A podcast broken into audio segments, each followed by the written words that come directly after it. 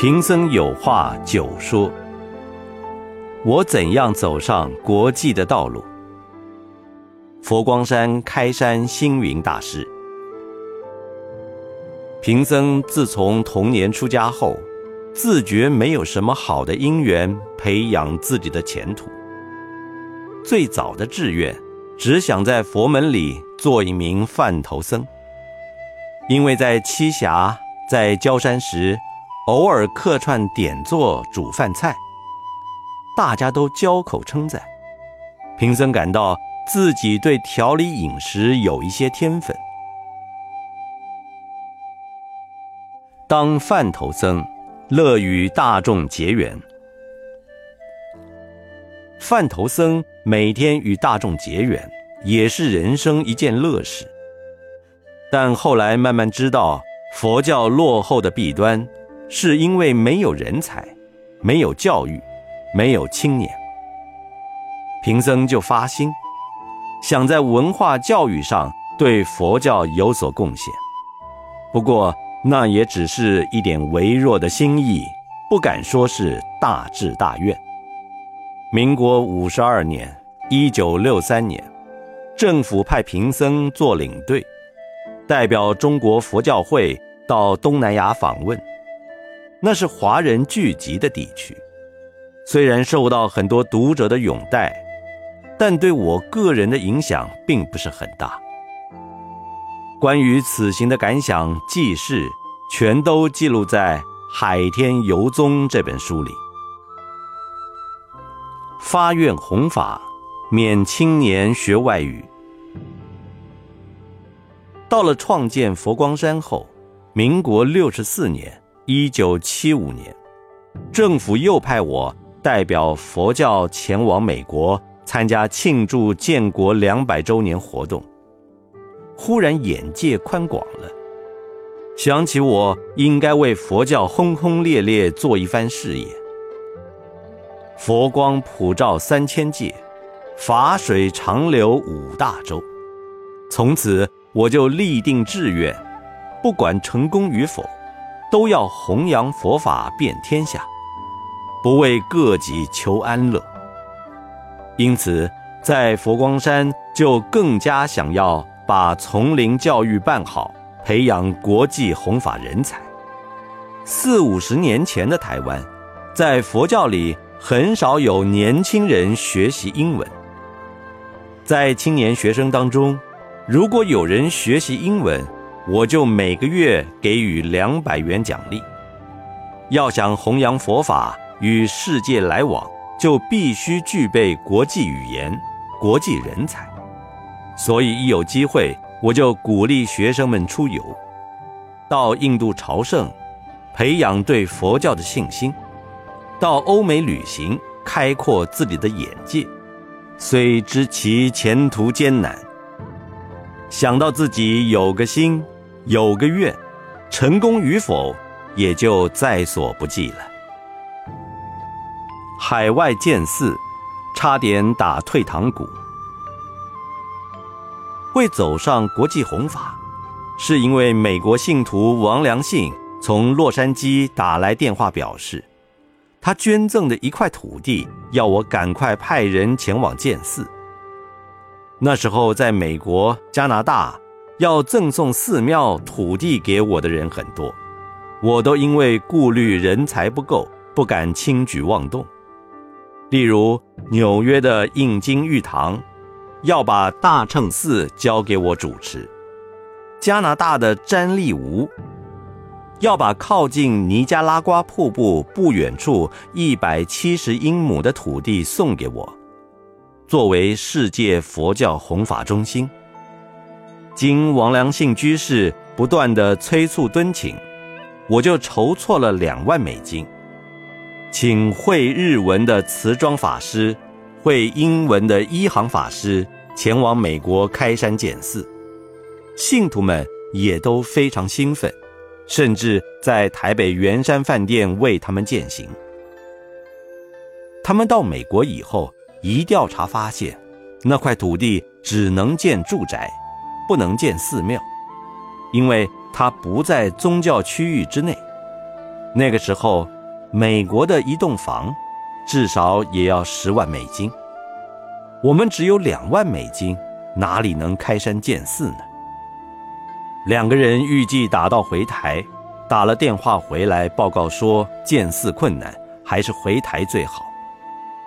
我立即警告他们：你们已经在圆山饭店受了人家那么热烈的宴请饯行，如果回来以何面目见台湾父老啊？请等几天，我和新定法师即刻赶往美国。信徒捐的地既不能建寺。买一个房子也要十几万美金，佛光山仅有的能量两万元，怎么能成事呢？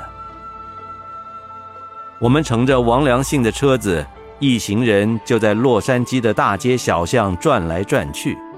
在第三天的黄昏，经过一条街道，慈庄法师指着旁边的小教堂说：“这栋教堂正要转卖，不过卖价要二十万美元。”我说：“我们先进去看一看好了。”他说：“看了也买不成，又有什么用呢？”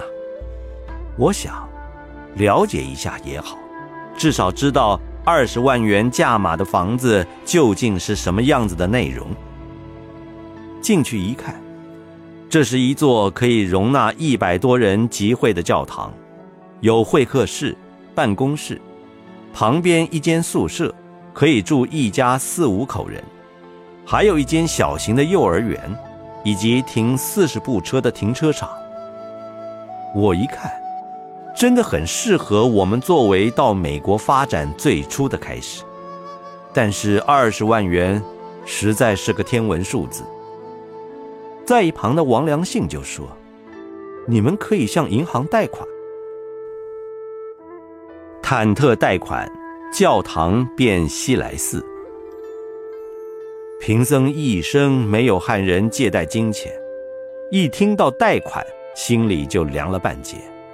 因为在台湾佛光山初建设时，也曾经试着与银行接触贷款，银行毫不考虑的一口就拒绝，寺庙不能贷款。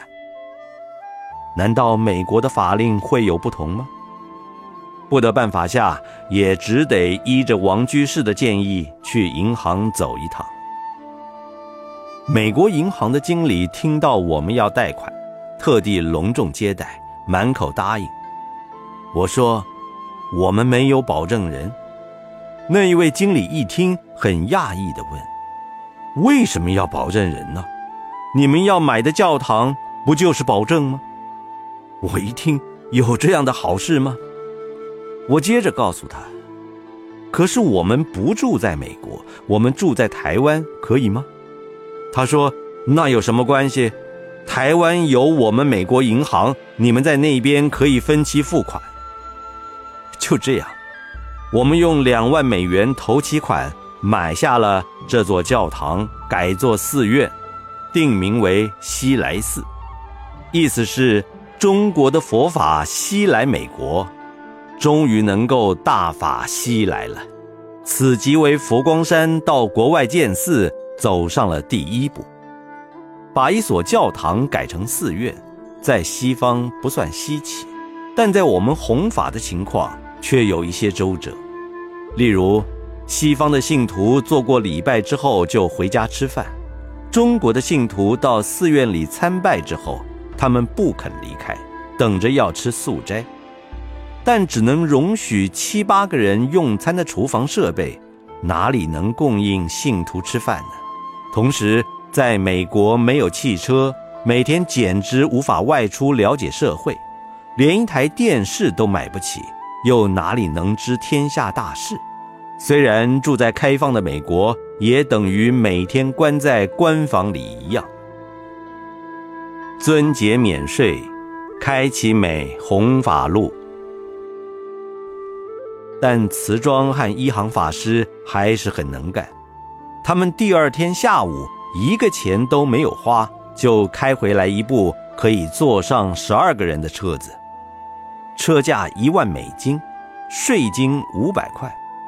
车行老板对他们说：“宗教人士不必缴税，还把五百块税金退还给他们，而且说其他的九千五百块之后每个月慢慢分期付款就可以。这真是天下奇事！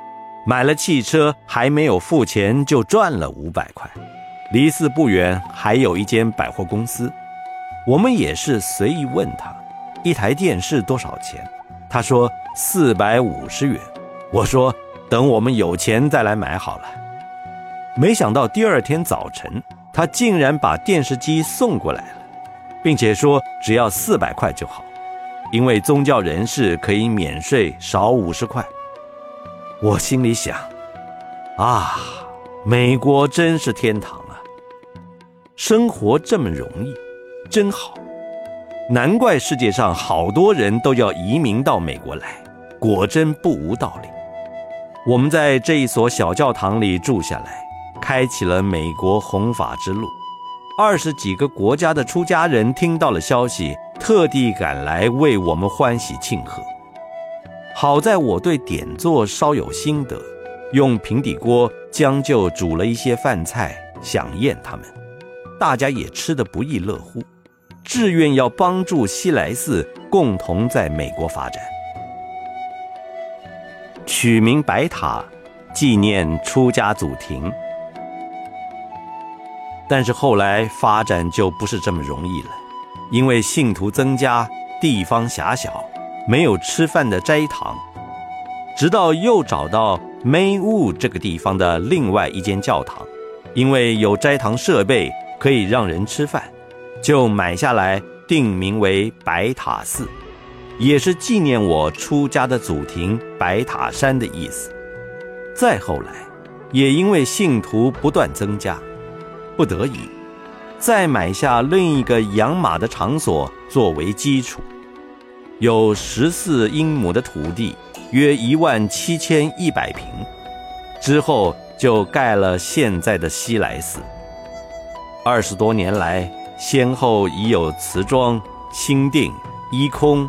慈容、慧传、新宝以及慧东等法师担任住持。此后，在加拿大、欧洲各地，也不是到处都那么容易发展。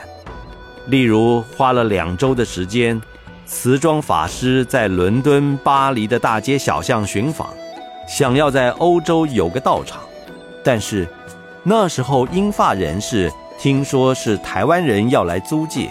购买房屋都婉言拒绝。看起来欧洲人对种族之间还是有所分别的。好不容易，一九九一年，在法国巴黎一家百货公司的楼上，租借到一间十平左右的小房间。我们台湾去的十几个人就在这间房子里聚会谈论。萧碧霞师姑利用盥洗间里的一点空间做饭菜给我们吃。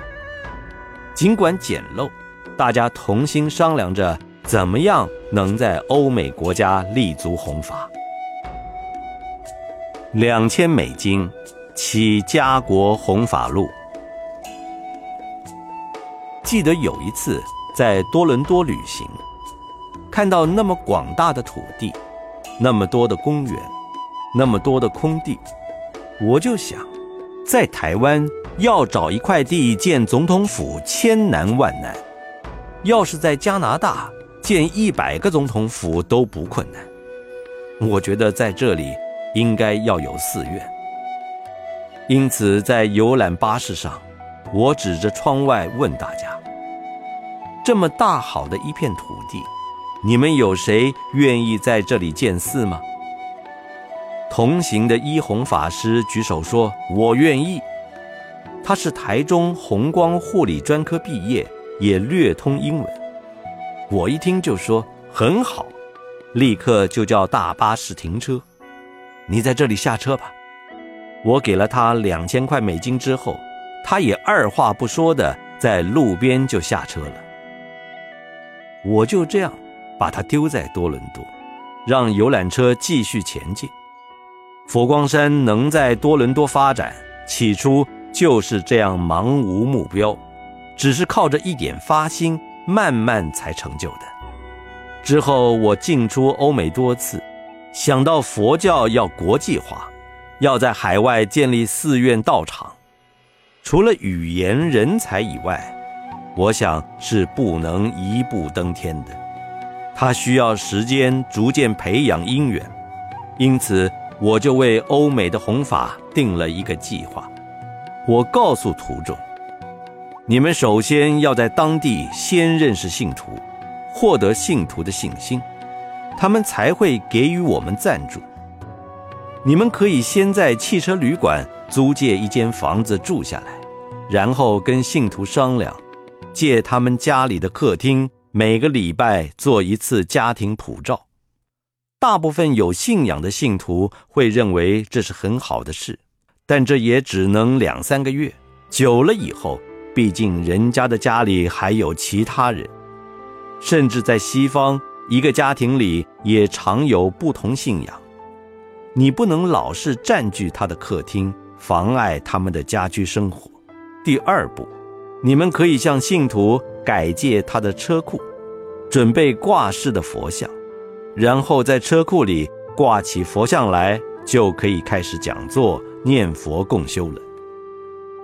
这样的情况，每个星期一次，要能维持两三个月，信徒增加到三十人左右，第三步才能说。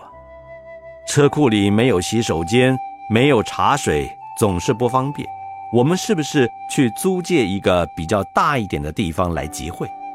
假如这三四十位信徒都同意，他们会赞成，甚至自己就会筹措资金去租借一个地方了。在临时租借的道场弘法，要能维持一年，同时也要拥有信徒七八十人，甚至百人以上，才能有力量。因为大众共同成就事业比较容易。假如你本人的条件不够，单枪匹马不能得到信徒的拥护，那所谓建寺的梦就不能成功了。只要你的条件够，能增加百位信徒，这一百多位信徒自然就会想到要扩大共修空间，主动发起募集经费。买一块土地，建一个小寺院，以此撒豆成兵，遍地开花，在欧美、澳、纽，甚至非洲，就真正的能做到佛光普照三千界，法水长流五大洲了。因缘风霜，全靠愿心克服。在此中，也发生很多感人的故事，限于篇幅，也不能一一叙述。例如，荷兰荷华寺的建立，也是一段奇迹因缘。在伦敦，是在修女住过的修道院安居；在巴西，张胜凯舍宅为寺；在澳洲，是卧龙岗钢铁公司总经理。亲自到佛光山邀约，并由慈容法师勇于只身前往开拓等等。当然，好的因缘外，也有一些风霜，甚至习惯不同的障碍，都要靠愿心一一去克服，才能把佛法布满天下。因为贫僧没有别的才华，只有一步一脚印，在贫苦中发展办法。目前靠着佛光山的青年贫僧，在伦敦、柏林、巴黎、马德里、荷兰，甚至世界上各个名都，都建设了寺庙道场。当然，其中也获得当地本土人士以及中华侨胞给予的支援，才能在短短的五十年中拥有数百所道场。因此。历经出家弘法七十多年的岁月，到了现在，仅以这四句话代表贫僧的心声：心怀度众慈悲愿，身似法海不系舟。问我一生何所求？平安幸福照五洲。